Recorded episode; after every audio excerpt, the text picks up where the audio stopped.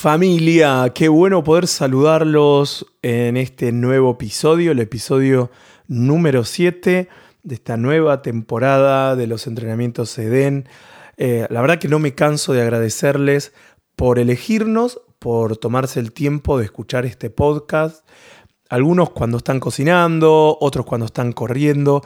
Ya les he contado que a mí me encanta correr y escuchar podcasts. Soy un, eh, un consumidor eh, periódico de podcast. Escucho de cualquier cosa.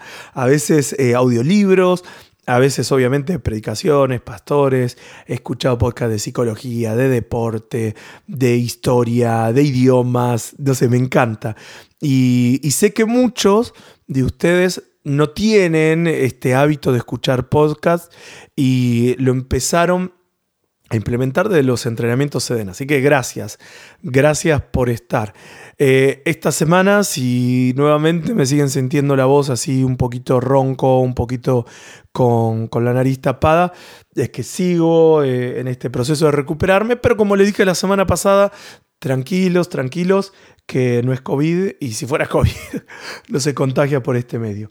Muy bien, episodio número 7 que viene a continuación del episodio de la semana pasada. Si no escuchaste el episodio número 6, te animo a que hagas pausa y lo puedas escuchar. O si no, terminate este 7 porque creo que tranquilamente da para entender lo que estamos proponiendo. Y después sí, escuchate el 6, ¿no? Ya que estás, escuchate el 5, el 4, el 3. Toda la temporada está enfocada en tener recursos para el trabajo con los niños como dije la semana pasada, para padres, para maestros, para abuelos, para tíos, para todos aquellos que colaboramos y que queremos sumar en lo que Dios está haciendo en la niñez, que tan atacada está haciendo la niñez. Por eso es que abordamos esta temática en estos dos capítulos, de familias que puedan entender el rol ministerial que nos toca como papás y que todas las expresiones ministeriales en el primer lugar donde tienen que ser activadas es en el seno del hogar. Así que sin más preámbulos quiero dejarte en este episodio número 7 de familias y el ministerio. Muy bien, entonces habíamos quedado en Deuteronomio y, fíjense que mm, está la ordenanza que todos los conocemos, amarás al Señor, tu Dios, con todo tu corazón, de toda tu alma y con todas tus fuerzas. Y fíjense cuál es la, la ordenanza. Y dice, y las repetirás a tus hijos. ¿Y cuándo hablarás? Hablarás de ella entrando en tu casa andando por el camino, al acostarte, cuando te levantes, y si esto fuera poco, las atarás como una señal en tu mano y estarán como frontales entre tus ojos y las escribirás en los postes de tu casa y en las puertas. Saben que un poco estudiando el modelo de la antigüedad, el modelo cultural, obviamente siempre cuando hablamos de la palabra del Señor tenemos que, que extraer el espíritu de la palabra del Señor, no solamente la letra, porque podemos simplemente plantear modelos eh, y nos podemos comer la letra y olvidar la vida. Pero si vamos al contexto cultural de los judíos, tradicionalmente ellos empezaban a enseñarle a los niños a partir de los tres años. ¿Sí? Cuando el nene tenía tres años le empezaban a enseñar a recitar eh, diferentes citas bíblicas a la hora de comer, algunas oraciones básicas. El judío también apenas aprendía a hablar, se le enseñaban pasajes bíblicos claves y a partir de ahí comenzaba la educación. Y siempre para el contexto judío tradicional, la educación fue en casa. Es decir, aprendían a leer en la casa, aprendían a escribir en la casa, aprendían las matemáticas, geografía, ciencia, historia, todo era en la casa y todo basado en la Torá, que eran la Biblia que ellos tenían, ¿no? El Pentateuco, estos cinco primeros libros de la Biblia. Es decir, matemática la aprendían en la Torá, geografía la aprendían en la Torá, su historia era la Torá, todo pasaba a través de la, de la Torá. Y para el judío era un gran delito, literalmente delito, no cuidar debidamente un niño. Cada familia era responsable de la educación de sus hijos, pues la actitud y el comportamiento de esos niños ante el pueblo iba a demostrar si la enseñanza del hogar había sido buena o no. ¿Sí? Ahora, eh, bueno, algunos de ustedes estuvieron en el, en el live que, que hicimos en Facebook y en Instagram. Eh, si no, lo, pueden buscar ahí en Academia Adam, eh, que hablamos un poco del homeschool y, y un poco de, por lo menos, la experiencia que nosotros habíamos tenido. Pero sí considero que más allá de lo cultural, de que no, esto no quiere decir, al, decirnos la Biblia, eh, por ejemplo, repetirás a su hijo, estando en la casa, andando en el camino, no quiere decir que tiene que ser literal, sino extender el espíritu, de que todo el tiempo estemos ministrando a nuestros niños, de que no hay solamente un momento, de que todo el tiempo tenemos que ministrar a nuestros niños. Ese es básicamente el espíritu. Pero más allá de un sistema, como lo tenían los judíos, yo creo que muchas veces, como papás, hemos terciarizado ciertas responsabilidades que son nuestras la educación hoy está tercerizada. Es decir, hay papás que, bueno, se sintieron en crisis ahora en la cuarentena porque tenían a los nenes y los papás lo tenían que ayudar en la escuela. Y vos decís, ¿desde cuándo eso es una carga? Si la educación siempre es mi responsabilidad. Lo que hace la escuela debería ser un complemento, una ayuda, pero el educar a nuestros hijos es nuestra responsabilidad y metámonos en otros temas, por ejemplo, la administración. ¿Quién ministra a mis hijos? Gracias a Dios por los sistemas que tiene una congregación. Gracias a Dios por las gracias. Pero ya metiéndonos de plano en la familia, el primero que debe ministrar a nuestros hijos son los padres, somos los padres. ¿Sí? Yo creo que muchas veces, y esto lo he dicho en otra oportunidad, la iglesia viene a cubrir lo que no está en la familia. Por ejemplo, si en la familia se haría un buen trabajo de enseñanza, de lo profético, de lo evangelístico, y ahora lo vamos a ver, eh, yo creo que las clases bíblicas no deberían existir. Porque si eso es en la casa, ¿qué, qué, qué hacemos nosotros? Y no tenemos nada que hacer, porque los niños ya son ministrados en sus casas o sería, no vayamos a lo radical de que no existan, sería un complemento, algo que refuerce lo que, lo que ya está en casa. Ahora también hemos terciarizado la administración, hemos terciarizado el pastoreo. A veces pensamos que un líder es el que tiene que pastorar a nuestros hijos. Y sí, el líder pastorea, pero la primera responsabilidad es nuestra. ¿sí? Hemos reducido la responsabilidad paternal a qué? Al sustento y al afecto, nada más. Si yo le doy a mis hijos todo lo que ellos necesitan y los amo mucho, los abrazo mucho, listo, eso es mi responsabilidad. Cuando el modelo de Dios es manifestar a Cristo en la familia como núcleo fundamental de la sociedad y de la iglesia. Entonces va mucho más allá, y dije que, que en esta clase me iba a enfocar un poco más en la familia, va mucho más allá que dar sustento y afecto solamente. Nuestra tarea es manifestar a Cristo primeramente en nuestra familia. Eh, le he contado en otras oportunidades que soy hijo de pastor y tengo mucha carga por los hijos de ministros, hijos de pastores, y siempre cuando hablo con ellos, eh, hijos de líderes, hay un común denominador, sobre todo cuando son adolescentes y tienen una mirada más crítica, y lo que dicen es, papá y mamá son una cosa en la congregación y son otra en casa. En casa son el diácono, por decir un título, ¿no? O una función. El diácono están ahí, ministra, pero en casa, no sabes, se matan mamá y papá. En casa no sabes la boca que tiene mi papá, no sabes cómo trata a mi mamá, no sé lo que es mi mamá, todo el día gritando, gritando, gritando gritando. Y hay muchos que, que este testimonio de los padres ha sido piedra de tropiezo. No justifica, porque siempre la salvación es personal, sobre todo cuando ya tienen entendimiento, pero muchas veces ha sido un obstáculo.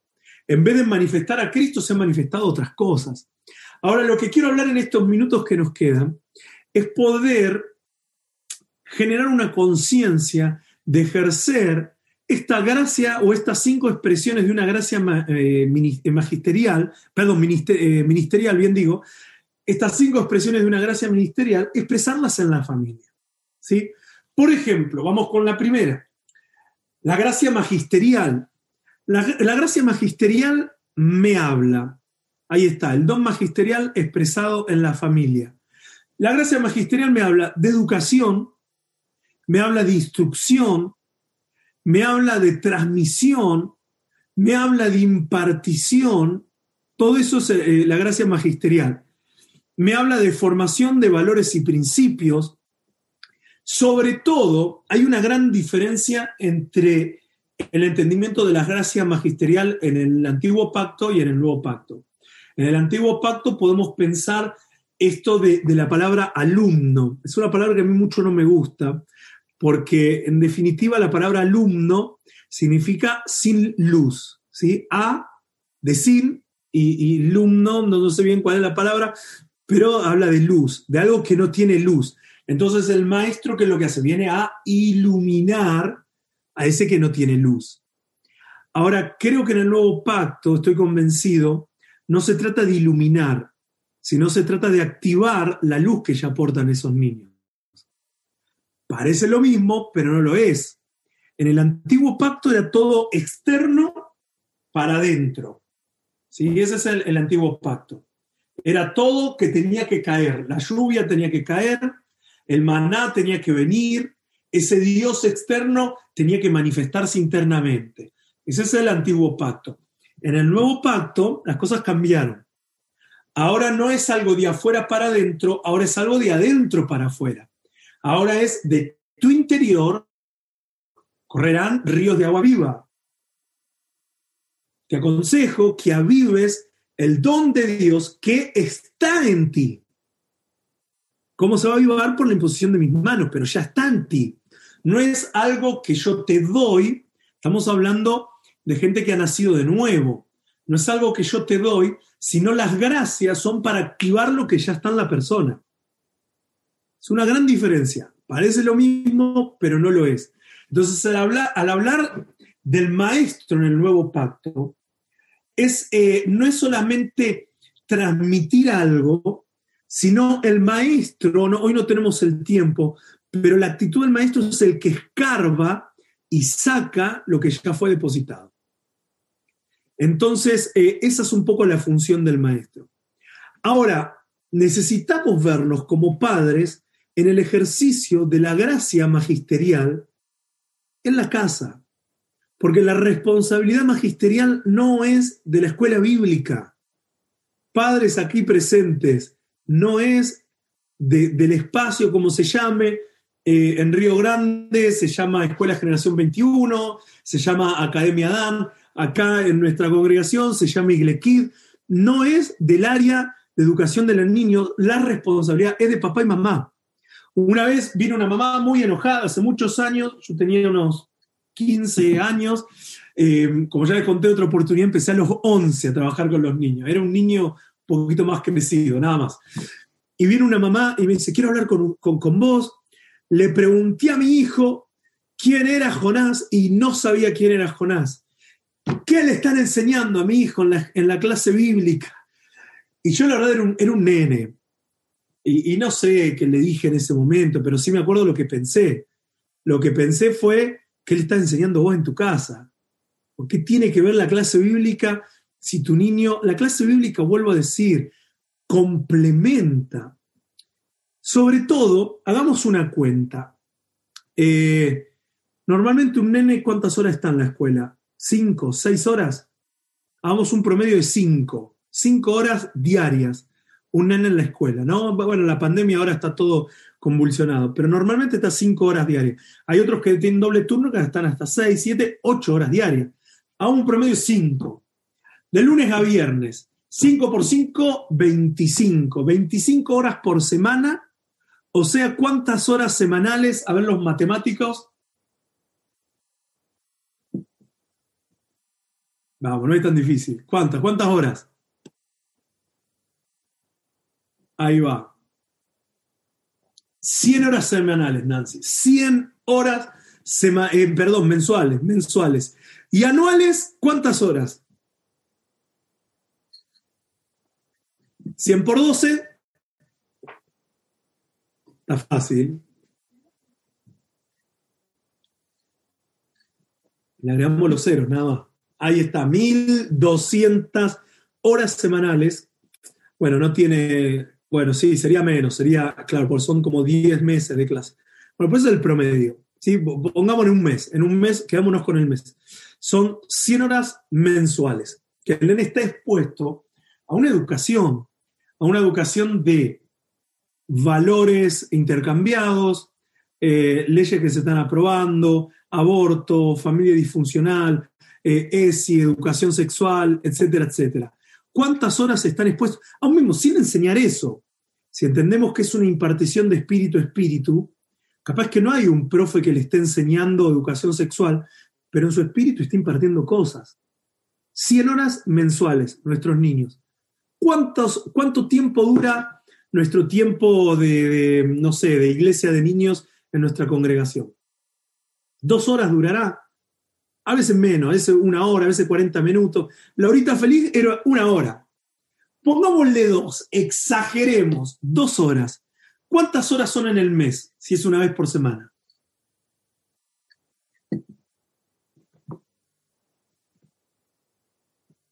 ¿Cuántas horas? Ahí está. Ocho horas mensuales, y eso que el nene no me falte, ¿no? Ocho horas mensuales con suerte, es verdad. 8 horas, horas mensuales contra 100 horas mensuales que tiene el sistema. 80 anuales. Contra 100 horas mensuales que tiene, es decir, 8 contra 100.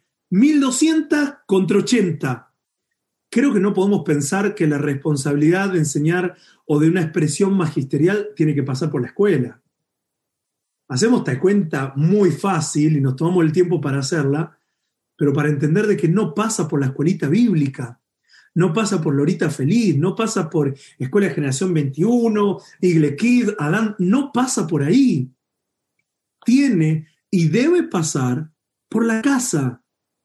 Donde el niño tiene que ser educado, tiene que ser la casa donde el niño tiene que tener instrucción en la casa, donde el niño tiene que tener imparticiones en la casa, donde el niño tiene que ser formado en valores y principios, tiene que ser en la casa. Me acuerdo en la antigüedad, cuando yo iba a la escuela, cuando era el día del maestro, decían porque la, maestra es la segunda mamá. No sé qué expresión usar para no ofender a nadie, porque esto de, de de gente de tantos países, pero en Argentina diríamos minga, que la mamá es la, la, maestra, la segunda mamá. La maestra, la maestra. es decir, el papá soy yo. Pero claro, tengo que adquirir la responsabilidad. ¿Vieron que no solo es sustento y afecto? Tengo que proporcionar en mi casa un lugar y un espacio magisterial. En la familia es donde se tienen que tener los mayores estudios de la palabra. Es en la familia. Pero Santi, yo no tengo la gracia magisterial, no importa. Abran la Biblia y lean la Biblia juntos. Hagan un juego, a ver quién sabe más de la Biblia, adivinar el personaje bíblico, dígalo con mímica, dígalo dibujando, no sé, que el Señor le dé la creatividad, se la inventa, pero es en la casa, porque 100 horas mensuales no hacen nada con 8 horas mensuales que proporciona la iglesia, en el mejor de los casos en el mejor de, los casos. En la familia donde se deben tener los mayores y mejores. A veces decimos, no, no, no, calidad ante que cantidad. eso también es una excusa. Yo considero las dos cosas, calidad y cantidad, las dos cosas. Eh, eso es a veces un justificativo. Es mejor calidad. No, no, es calidad y cantidad, las dos cosas. Entonces, los mejores momentos de calidad y de cantidad tiene que ser en el hogar.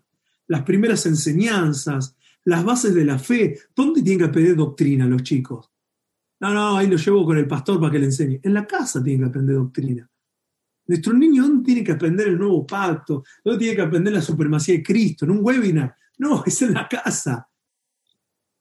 Toda casa, quiero quedar con esta afirmación, toda casa tiene y debe ser una escuela.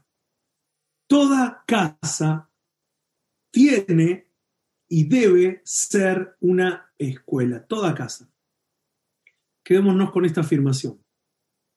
Veamos nuestro hogar como una escuela. Lo tenemos que ver así.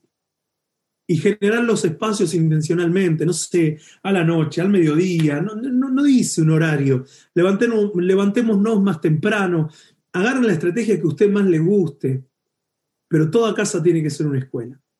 Muy bien, número dos, el don pastoral expresado en la familia. ¿Qué es el don pastoral? El don pastoral es el que cuida, el don pastoral no es el cacique. Acá soy el pastor. Mira, si algún día como papá tenés que decir, ¿acaso soy el pastor del hogar y golpear la mesa, y yo soy la autoridad porque soy la cabeza y golpear la mesa para que te respeten, es el día donde perdiste la autoridad. Porque si tenés que golpear la mesa y elevar la voz para marcar tu lugar de autoridad, es el día que perdiste la autoridad. ¿Qué es el don pastoral?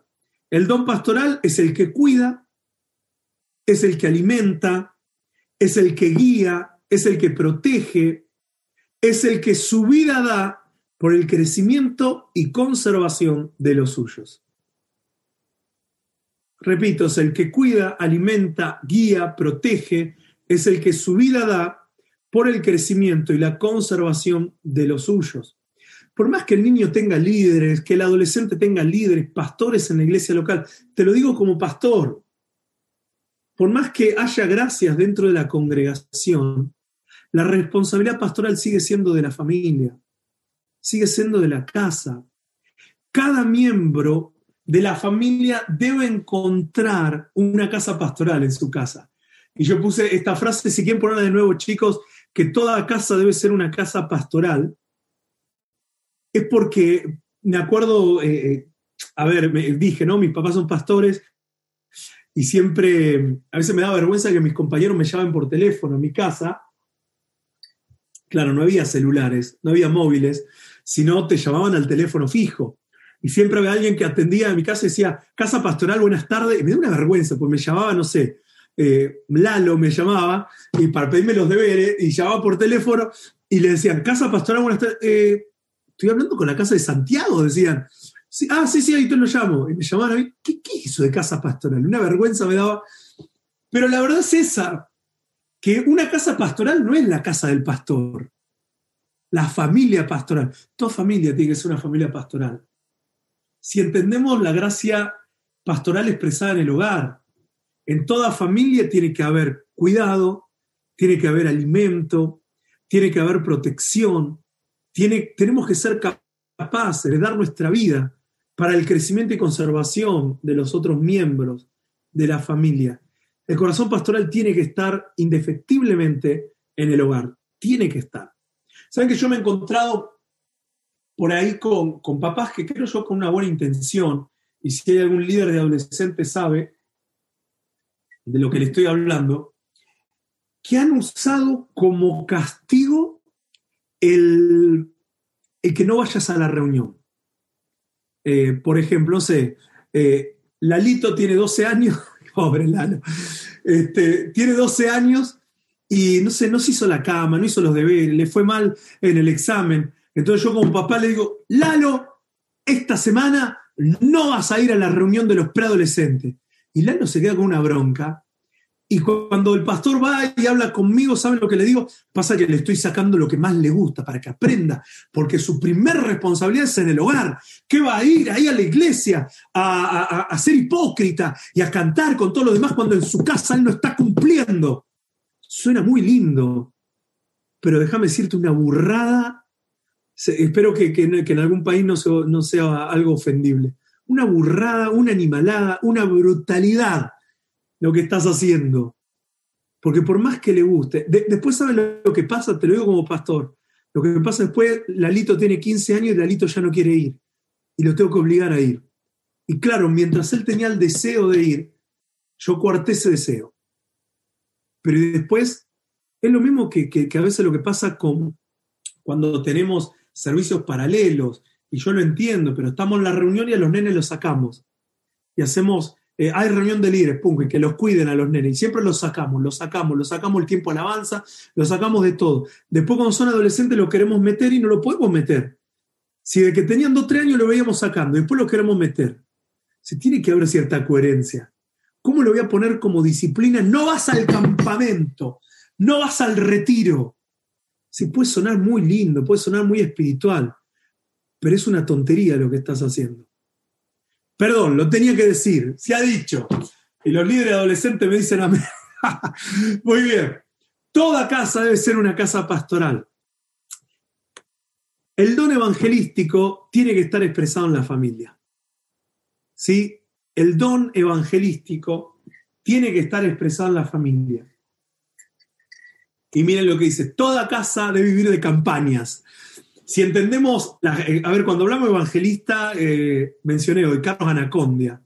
Yo estuve en muchas campañas de Carlos Anacondia, pero estuve mm, como músico acompañando al, grupo de mensaje de, salvación, que así se llama el ministerio de, de, Carlos Anacondia. Juan Carlos, dije, nada que ver. Carlos Anacondia, estuve como un año y medio acompañándolo, y la verdad es algo impresionante. Si, tuviste la oportunidad de estar en una de las campañas, se ve algo de Dios muy fuerte. Y a eso le llamamos campaña, ¿no? Ese movimiento evangelístico. Ahora, haciendo ilusión a eso, toda casa debe vivir de campaña. Y yo creo que eh, la gracia evangelística es algo, las campañas, algo lo que Dios le dio a Carlos Anacondia, pero hay muchas formas de ser evangelista no pararme solamente en un taburete o en una plataforma y decir, me bien, Satanás! Sino que hay muchas formas. Esa es la forma que el Señor le dio a él. El Señor tiene muchas formas y muchas eh, maneras de expresar el, expresar el evangelismo. ¿Qué es la gracia evangelística? Es la que porta buenas noticias. Básicamente es la que lleva a las personas a los pies de Jesús. Ahora, si entendemos que toda casa debe vivir de campaña, ¿dónde tiene que ser evangelizado el niño. Lo llevo para, que el pastor le ore, porque me parece que está endemoniado este pibe, cómo se porta. Todo mal en la escuela, ahí el pastor, órele, órele, órele, a ver si se, si se rescata. Donde el niño tiene que tener un encuentro de salvación, tiene que ser en el hogar, tiene que ser en el seno de la familia, donde el nene tiene que ser evangelizado, donde todo lo, es decir, Josué eh, no dice, ¿no? Eh, ¿Cómo es que dice? Uy, se me hizo una laguna. Me puse a leer el chat. Eh, escriba, escriba en el chat, no pasa nada. Pero me pareció interesante lo que, lo que decían, de que, de que ahí está, Lalo, tenía que ser, de traer al hijo para que lo corrija. Y así, es así. Ahora, serviremos al Señor, dice Josué, mi casa y yo. Aunque está mal escrito eh, gramaticalmente según la RAE, la Real Academia Española, porque sería eh, yo en mi casa, dice Josué, ahí está, yo en mi casa serviremos al Señor, ahí me recuperé. Es decir, el burro por delante, nos decían en la escuela, está mal escrito gramaticalmente, pero tiene cierta lógica. Eh, yo en mi casa, porque todo tiene que comenzar en casa. Es donde en casa el niño tiene que ser evangelizado. Por eso afirmamos de que toda casa debe vivir en campaña. Eh, toda casa tiene que ser una expresión eh, evangelística constante. Avanzamos, nos quedan dos. El don profético expresado en la familia. Este me encanta. El don profético expresado en la familia. ¿Qué es la gracia profética? La gracia profética es la que da dirección, es la que da destino. Este es el profeta en el nuevo pacto. Es la que afirma, es la que guía, es la que escucha la voz de Dios. Pusimos ahí en la placa, toda familia debe ser una compañía de profetas. Creo que está muy de moda esto de, juntarnos y, bueno, haciendo ilusión a la compañía de profetas, al relato bíblico. Todo hogar tiene que ser una compañía de profetas, donde todos podamos escuchar al Señor. Y vuelvo a decir, fuera de todo misticismo, no, no hay una forma eh, eh, específica o no hay un modelo. Nuestro modelo es Cristo pero no hay un modelo en cuanto a formas de cómo tiene que ser expresada la profecía. Me acuerdo antes cuando iba, a, cuando era chico, bueno, por lo que le estoy diciendo, eh, estaba en un ambiente bien pentecostal, como se darán cuenta, pero siempre había una hermana que tipo ponía los ojos en trance y empezaba a hablar en lenguas más fuertes, y, en un momento cuando todos nos callamos, ¿qué dice el Señor? Y empezaba, ¿no? Está bien, es una de las formas y, se vale. Pero también, eh, si yo he estado en presencia de, la expresión de la gracia profética con alguien que se estaba comiendo un sándwich de milanesa y estaba morfándose un sándwich de milanesa y me dice, yo siento del Señor que el Señor te dice, y masticaba y hacía las pausas. Y, no sé, no, no sé si es irreverencia o no, pero le tocó justo cuando en la hora de almuerzo. Y, yo era presente porque me estaba hablando a mí. Yo digo, esta palabra del Señor. Un aliento a milanesa y a ajo, pero no importa. Era una palabra del Señor. Ahora, si veíamos a Jesús, Jesús lo hacía desde lo cotidiano. Mencioné a la mujer samaritana. Jesús le estaba pidiendo agua. Estaba ahí descansando Jesús. Habían venido de días de camino, descansando, y, ahí comenzó a escuchar al Señor revelar y creo que de esa manera espontánea, Dios nos habla hasta en el baño, ¿verdad? Eh, y algunos nos habla mucho en el baño, mucho. Y después la esposa nos pregunta, ¿cuánto tiempo en el baño? No, el Señor me está hablando. Pero bueno, otro tema ese. Este, no es que estemos con el celular jugando algún jueguito, sino estamos que el Señor nos está hablando, ¿no? Pero eh, necesitamos generar ese ambiente donde todos podamos escuchar la voz de Dios.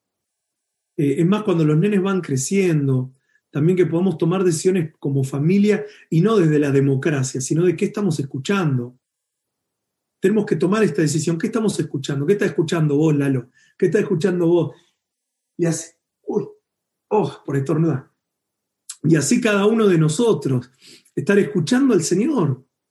Y ahí vamos también entrenando a los niños de decir, vamos a escuchar la voz del Señor, tiene que ser una compañía de profeta. Ahora, hablando de la función como padres, Muchos padres, yo he escuchado que dicen que mi hijo en el futuro haga lo que quiera hacer. Yo lo voy a apoyar. Que haga lo que tenga ganas, lo que le fluya. Y puede sonar muy linda esa expresión, pero lejos de algo lindo, es una irresponsabilidad profética. ¿Sí? Y me, me gusta esa expresión porque tiene fuerza. Irresponsabilidad profética. Y sí, hoy es una frase repetitiva. Bueno, que mi nene sea lo que. A ver, que mi nene sea lo que quiera hacer. Si, quiere ser nene, que sea nene. Si quiere ser nene, que sea nena. A ese punto llega esa frase. Pero en la iglesia también. No, no, no, yo no lo voy a forzar nada. Eh, a ver, yo lo he escuchado también dentro de ambientes pastorales. No, no, que si, si yo soy pastor, mi hijo no tiene que ser pastor. Y que él sea lo que quiera hacer. Si quiere ser bailarín, que sea bailarín. Está bien, pero me habla, entendiendo desde lo profético, me habla de una responsabilidad profética. ¿Por qué? Porque los padres somos encargados del futuro profético de nuestros hijos. Es una de las funciones paternales. Los padres, con responsabilidad, debemos encontrar en Cristo el destino profético de nuestros hijos. ¿Qué quiero decir con esto? Es más fácil decirle que sea lo que quiera hacer, estudiar lo que quiera, está bien, pero mi responsabilidad es que el Señor me hable a mí como profeta de mi casa. Cuando digo a mí, hablo mamá, papá, abuelos, que el Señor nos hable y nos diga, ¿sabes qué? Lalo, vos vas a hacer esto en tu vida. El Señor me está diciendo como hijo que tenés que estudiar esto. Hey, estás en los 16, 17, vas a empezar 18 en la universidad. Vamos a orar como familia y que Dios nos hable. No, no, no, que yo quiero ser astronauta. Está genial, pero el Señor nos dijo que querés ser astronauta. No, no, que yo quiero ser bailarín de ballet. Ok, me lo imagino a Lalo con el tutú. Pero está bien. Está bien, pero el Señor nos dijo. Eso es tener responsabilidad profética en el hogar. Una vez un papá me dijo, eh, Santiago, ¿está bien que me meta en la elección del novio de mi hija. Y yo lo miré y vieron, son esos momentos donde necesitas la paz del Señor, cuando decís, Señor, o te lo llevas o te lo mando, porque yo digo, ¿me estás hablando en serio? ¿Cómo si es correcto que te tenés que meter? No solo es correcto. Como padres es tu responsabilidad orar, que el Señor te hable, no ponerte en juez y obviamente confiar eh, en la educación que le diste y que va a elegir el hombre de Dios para su vida, pero también como papá necesitas ser parte de esa elección. Y el Señor te tiene que hablar y no ser parte de la elección humanamente. Bueno, a ver si tiene plata, sí, sí, el hombre de Dios para tu vida. Si, si no tiene plata, no. Eh, no estoy diciendo desde eso, desde ese lugar, sino estoy hablando desde el lugar de profeta que el Señor te puso en tu casa. En la familia es donde se debe dar dirección, en la familia es donde se debe dar consejo, destino y afirmación. Es en el hogar. ¿Por qué muchos niños prefieren estar con sus amigos en vez de estar en el hogar? Porque parte de la gracia profética es la afirmación y en casa no hay afirmación. Y no estoy hablando de un positivismo ni de una estrategia psicológica, sino estoy hablando de lo profético eh, expresado en el hogar. ¿Cuántas veces le decimos a nuestro hijo todas las cosas negativas y no le decimos lo positivo que vemos en cuanto a ver lo que Cristo o lo que portan de Cristo en sus vidas? Decirle, ¿sabes qué? Vos sos una mujer de Dios tremenda. Mire, le doy algunos tips que nosotros hemos usado a la noche sobre todo, de orar, de afirmarlas. Y miren, desde el minuto cero no sabían ni hablar y siempre le decimos, porque vos sos una mujer de Dios, porque vos sos una princesa, porque vos sos alguien que Dios está usando y que Dios te habla. Y empezamos así y le empezamos a repetir un montón de frases y al final siempre terminamos porque vos sos una campeona. Y, y no sabían ni hablar y, ya terminaban la frase. Y hoy tiene 12 años Arelis y Larisa tiene 9 y todavía nos siguen pidiendo que terminemos y que oremos y que terminemos la oración de esa manera.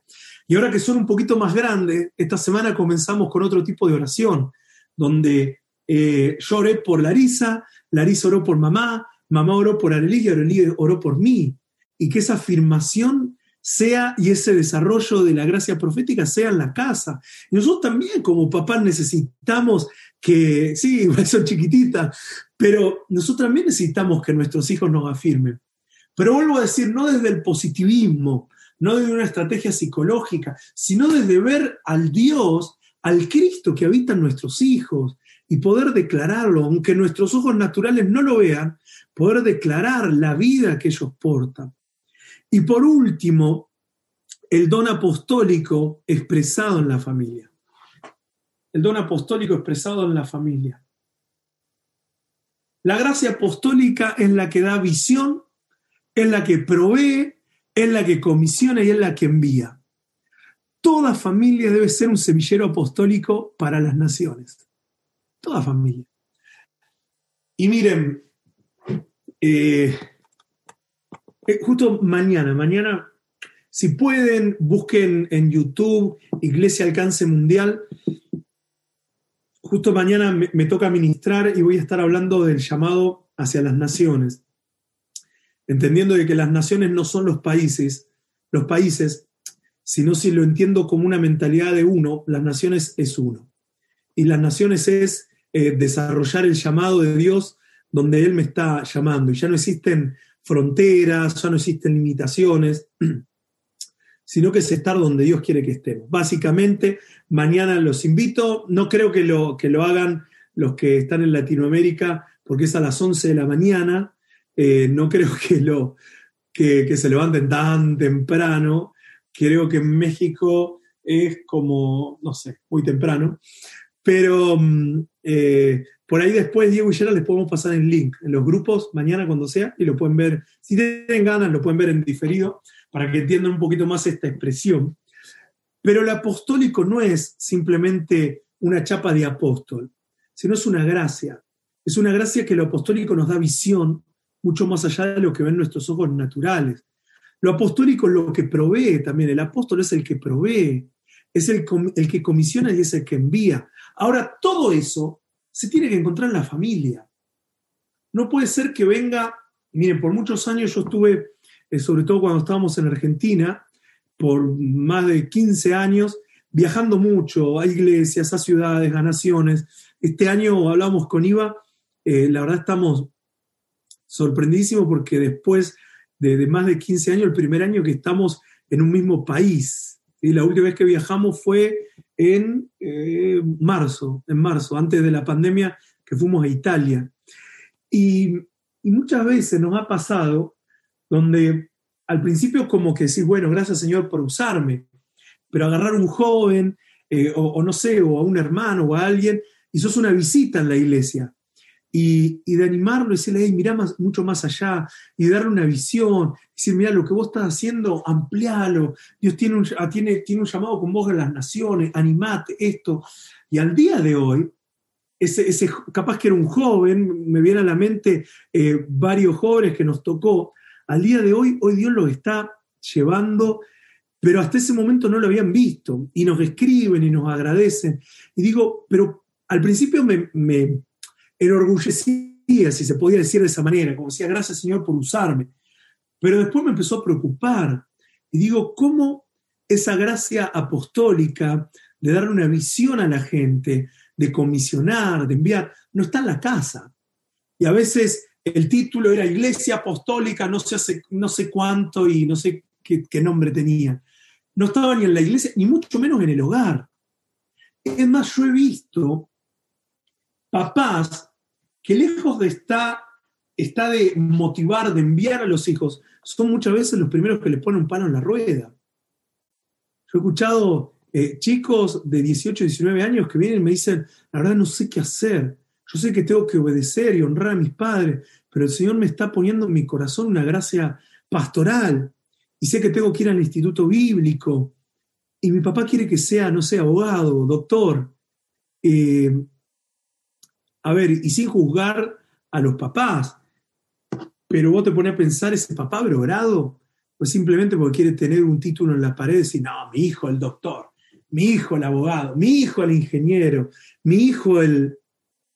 Y capaz que esa, esa, persona está teniendo un llamado a otra cosa. No estoy diciendo que algo es más importante que lo otro, estoy dando un ejemplo nada más.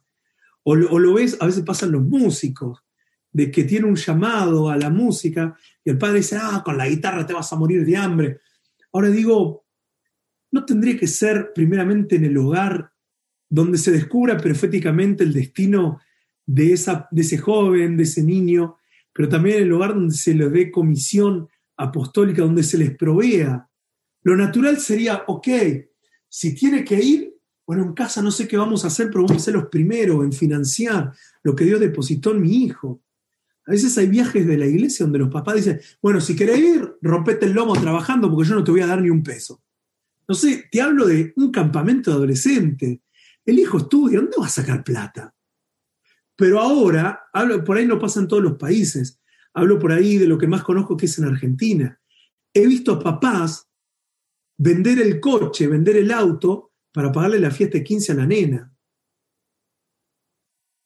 No digo que eso esté mal, aunque en algún sentido me parece que sí, porque una fiesta no te puede papás que sacan préstamos y que se endeudan por 10, 15, 20 años para que la nena aparezca en un vestidito y esté con sus amiguitas. No sé. Yo creo que, bueno, mi hija ya saben que no van a tener fiesta de 15, por lo que le voy a decir, ¿no? Pero nunca vi un papá vender el auto para decir, hey, que mi hijo vaya a hacer un viaje misionero y tenga una experiencia misionera. Que mi hijo vaya, no sé, nosotros como, como red estamos ahora full con la PET que mi hijo se vaya a la PET y que, que vaya a Europa y que, no, ¿cuánto vale un pasaje a Europa? 100 lucas, 100 mil pesos, mil dólares, ¿cuánto vale un pasaje? Está loco. ¿Y que voy a pagar para eso? Para que se vaya ahí a evangelizar, que empiece a evangelizar acá. Y, lo, y, lo, espiritualizamos todo, ¿no? Yo no he visto que haya evangelizado a sus compañeros, que se va a ir allá a Europa, se va a ir a evangelizar. Primero acá, primero acá. Suena muy espiritual pero me habla a mí de que no hay una visión apostólica. Y somos capaces de endeudarnos por un cumpleaños de 15 y no somos capaces por ahí de sacar un préstamo o sacar un pasaje de avión con una tarjeta de crédito. La dejo, eso no se los cobramos, la dejo ahí de, de yapa, la dejo picando. Pero en la familia es donde se debe financiar los proyectos de Dios, es en la familia. Papá, mamás, es en la familia es preferible que el nene no tenga la zapatilla de marca, pero que haya un ahorro en casa y donde haya un proyecto de Dios seamos los primeros en financiar. Donde haya un campamento seamos los primeros y que no tenga que salir a vender empanada para pagarse el campamento. Si, si vende empanada, ok, buenísimo, pero que sea por colaborar con otro amigo, por otro compañero, pero en vez de comprarnos las adidas, bueno, compraremos las ardidas, pero ¿qué va a hacer? pero yo voy a financiar este, para que mi hijo vaya, porque sé que un campamento, sé que un retiro le va a enriquecer en su vida, en su ministerio. No sé si me entiende. Yo sé que hay familia y familia y hay momentos donde no tenemos el dinero para hacer eso, pero hay momentos donde no sabemos administrar el dinero que tenemos, esa es la verdad. Donde somos capaces de gastarnos, dejen, no sé, hablemos en peso argentino, mil, mil quinientos pesos en una cena familiar y ahora se viene Navidad y vamos, la casa por la ventana, el cordero, el cochino, el, asado, y no gastamos dos, tres mil, cuatro mil pesos, pero claro, en febrero se viene el campamento de verano que vale 500 pesos y no, no tengo plata, no, no. Es decir, que salga a vender empanada, que la iglesia haga algo, ¿por qué le tenemos que pagar todo? Qué tontería, ¿no? Visto desde este lado, desde el lado apostólico. Sí, comamos menos pan dulce, sé que en Argentina está caro el pan dulce, ¿no?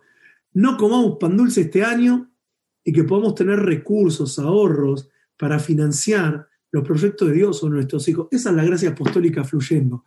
No es el título de ahora soy Santiago Luque, el apóstol de la familia Luque. No se trata de eso, por favor. Se trata de provisionar, de dar visión, de comisionar y de enviar. Así me duela en el corazón. Me acuerdo que mi suegra siempre cuenta que hace algunos años en la iglesia en Argentina, eh, cuando Iván era chiquita y demás, eh, se hizo una oración donde se los entregaba a los niños al Señor y se entregaba diciendo, bueno, Señor, te entrego para que hagas la voluntad, que hagas tu voluntad. Y, y un poco, y, y, ella lo cuenta, una vez se emociona y se pone a llorar, porque dice, yo verdaderamente los entregué a mis hijos y tenían, no sé, tenían cuatro, cinco, seis años, y, yo digo, Señor, te lo vas a llevar a las naciones, te lo vas a llevar lejos de mí, yo los quiero ser, pero los entregué porque son suyos. Y yo los pongo a ellos como ejemplo, porque hoy por hoy nosotros, sus nietas, están viviendo a 15.000 kilómetros de distancia, pero dice, yo, dice, no me costó tanto, yo los entregué cuando tenían cuatro o cinco años, me dolió y me lloré la vida. Y la verdad, ellos hasta el día de hoy son parte de todo lo que nosotros estamos haciendo acá en España, parte en oración, parte ministerial, pero también parte económicamente. Son ellos los que también, desde lo familiar, nos están enviando, son los que más nos, nos envían a la hora de enviarnos ofrenda. Y yo celebro el ejemplo que ellos nos dan desde la gracia apostólica. Yo no les digo solamente apóstoles porque tienen una chapa de apóstol y en su Facebook aparece apóstol Alberto Calviño, sino porque verdaderamente para nosotros son los apóstoles porque nos proveen, nos dan visión, nos enviaron. Entonces, esto se tiene que dar en la familia. En la familia es donde debe haber comisión y es donde deben ser enviados, no retenidos. ¿sí? Y así, en una manera muy breve, un poco desarrollamos primeramente qué es lo que es el ministerio y cómo el ministerio es uno y tiene estas cinco expresiones y debe desarrollarse en el ámbito donde, donde estamos. Eh, y, todo esto que hablé, yo lo enfoqué en la familia, pero los que por ahí todavía no son papás, trasládenlo a su clase, trasládenlo en lo que están trabajando, porque de esa manera tiene que fluir. Y si vos tenés un dinero y lo tenés que invertir, invertirlo también en los niños. Yo sé que lo invertís semanalmente con las cartulinas, con los papeles, con los regalitos, pero invertamos y que ese espacio apostólico, pastoral, magisterial se dé en cada clase. Muchas gracias por acompañarnos y ser parte de los entrenamientos EDEN. Para más información, dirígete a los links que aparecen en este podcast. Nos vemos en breve en una próxima ocasión.